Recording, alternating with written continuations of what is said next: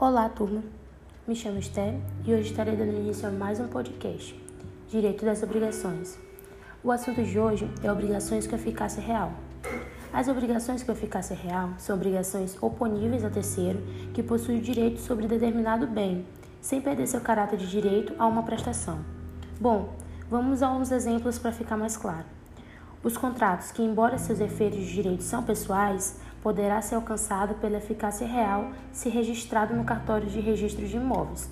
Para alguns doutrinadores, o contrato de alienação é uma garantia que um contrato é real. Para ter eficácia contra terceiros, deverá ser levado a registro no órgão competente.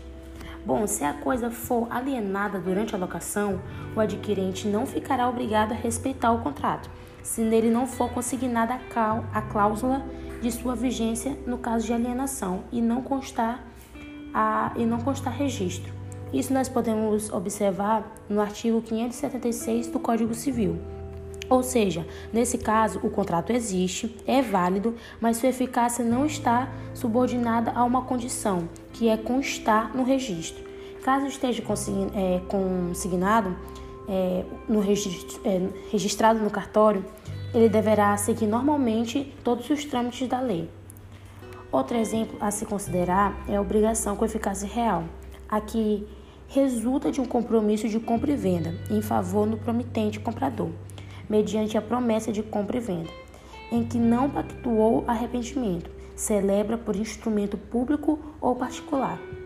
É, é registrada no cartório de registro de imóveis, sendo que adquire o promitente comprador direito real à aquisição do imóvel.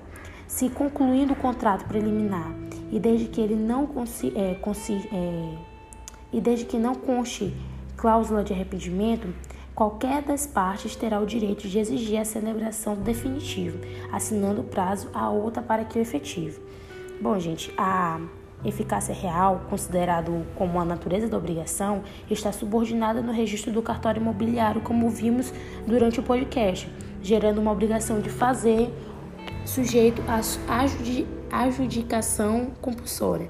espero que tenha ficado claro. Esse é só mais um podcast e nós nos vemos nos próximos.